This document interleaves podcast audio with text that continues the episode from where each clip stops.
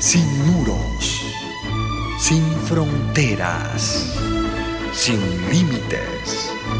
Radio Mundial Adventista, más que una radio, sembramos esperanza. Salmo 107.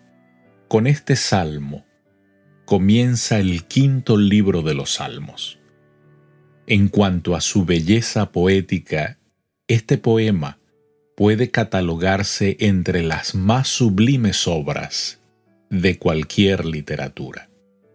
Su estructura es única y da evidencia de que fue compuesto para ser cantado en forma alternada o antifonal.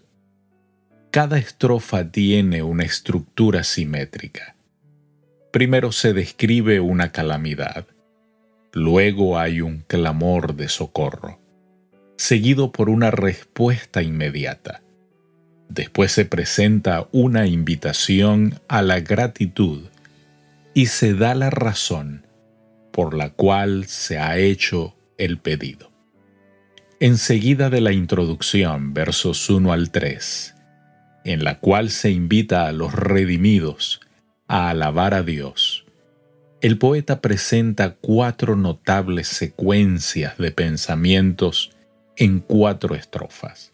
En la primera, versos 4 al 9, se habla del cuidado de Dios para los que peregrinan en el desierto.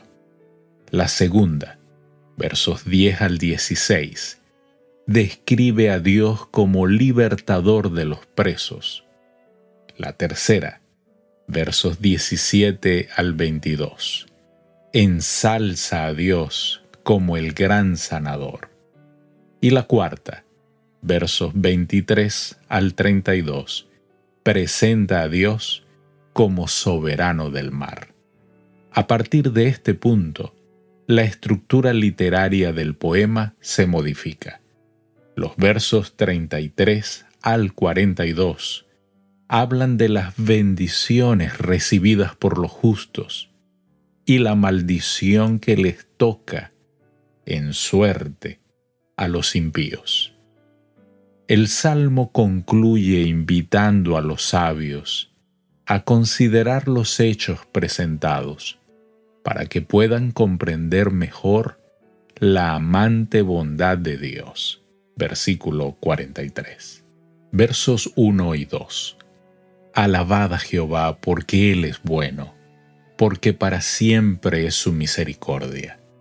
Díganlo los redimidos de Jehová los que ha redimido del poder del enemigo.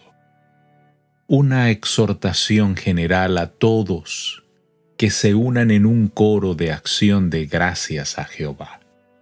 Esto es lo menos que se puede hacer para responder a lo que ha recibido de Dios. La alabanza agrada a Dios y deberíamos alabarlo a menudo con cantos de gratitud. En todas las circunstancias difíciles de la vida, consuela saber que la gran bondad y la tierna misericordia de Dios para con sus hijos es un hecho que siempre está presente. Versos 8 y 9.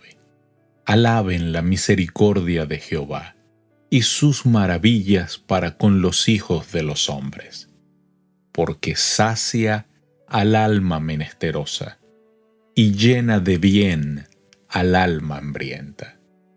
El salmista prorrumpe en una vibrante exhortación a todos para que se unan a él, en una alabanza al Redentor.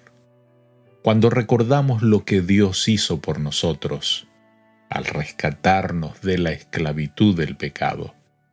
Ciertamente seríamos muy ingratos si no nos uniéramos en alabanza y gratitud a Dios por tantas y tantas maravillas que Él ha obrado en nuestro favor.